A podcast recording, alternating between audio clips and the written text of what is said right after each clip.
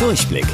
Die Radio Hamburg Kindernachrichten. Hier lernen auch unsere Eltern noch was. Hey Leute, ich bin Toni. Bundeskanzlerin Angela Merkel hat sich heute mit den Regierungschefs der Bundesländer über einen gemeinsamen Plan für weitere Lockerung der Corona-Regeln beraten. Dabei haben sie sich geeinigt, dass die Kontaktbeschränkungen bis zum 5. Juni weiterhin gelten sollen. Allerdings gibt es dabei eine Änderung.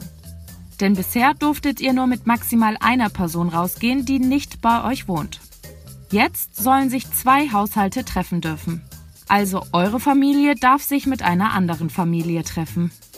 Außerdem sollen alle Geschäfte, unabhängig wie groß sie sind, aufmachen dürfen, solange sie einen Plan haben, wie Sauberkeit und der Mindestabstand von 1,5 Metern eingehalten wird. Weil in jeder Stadt unterschiedlich viele Menschen mit dem Virus infiziert sind, soll es sowas wie einen Notfallplan geben. Das heißt, die Bundesländer dürfen eigene Pläne für Lockerungen machen und mehr erlauben. Sobald aber in einer Stadt mehr als 50 Menschen pro 100.000 Einwohner neu an Corona erkranken, müssen die Regeln wieder eingeschränkt werden.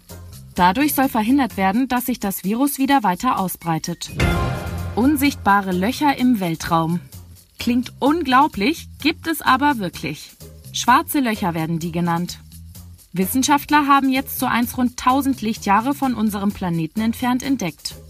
Ein Lichtjahr ist die Strecke, die Licht in einem Jahr zurücklegt.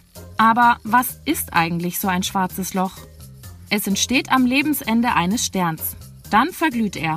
Manchmal ziehen sich dabei die Überreste extrem zusammen und entwickeln eine sehr, sehr starke Anziehungskraft. Wie ein Magnet. Und die ist so stark, dass andere Sterne, Planeten und sogar Licht angezogen und von dem Loch geschluckt werden. Daher kommt übrigens auch der Name.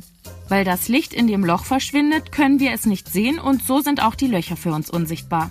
Ein schwarzes Loch ist also sowas wie ein Staubsauger im Weltraum. Alles, was zu nah an ihn rankommt, wird eingesaugt und verschwindet.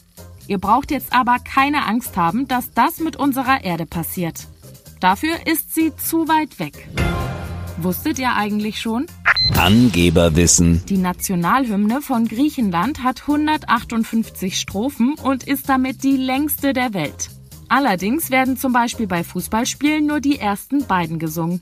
Das würde ja auch sonst viel zu lange dauern. Bis morgen um 8.30 Uhr. Eure Toni.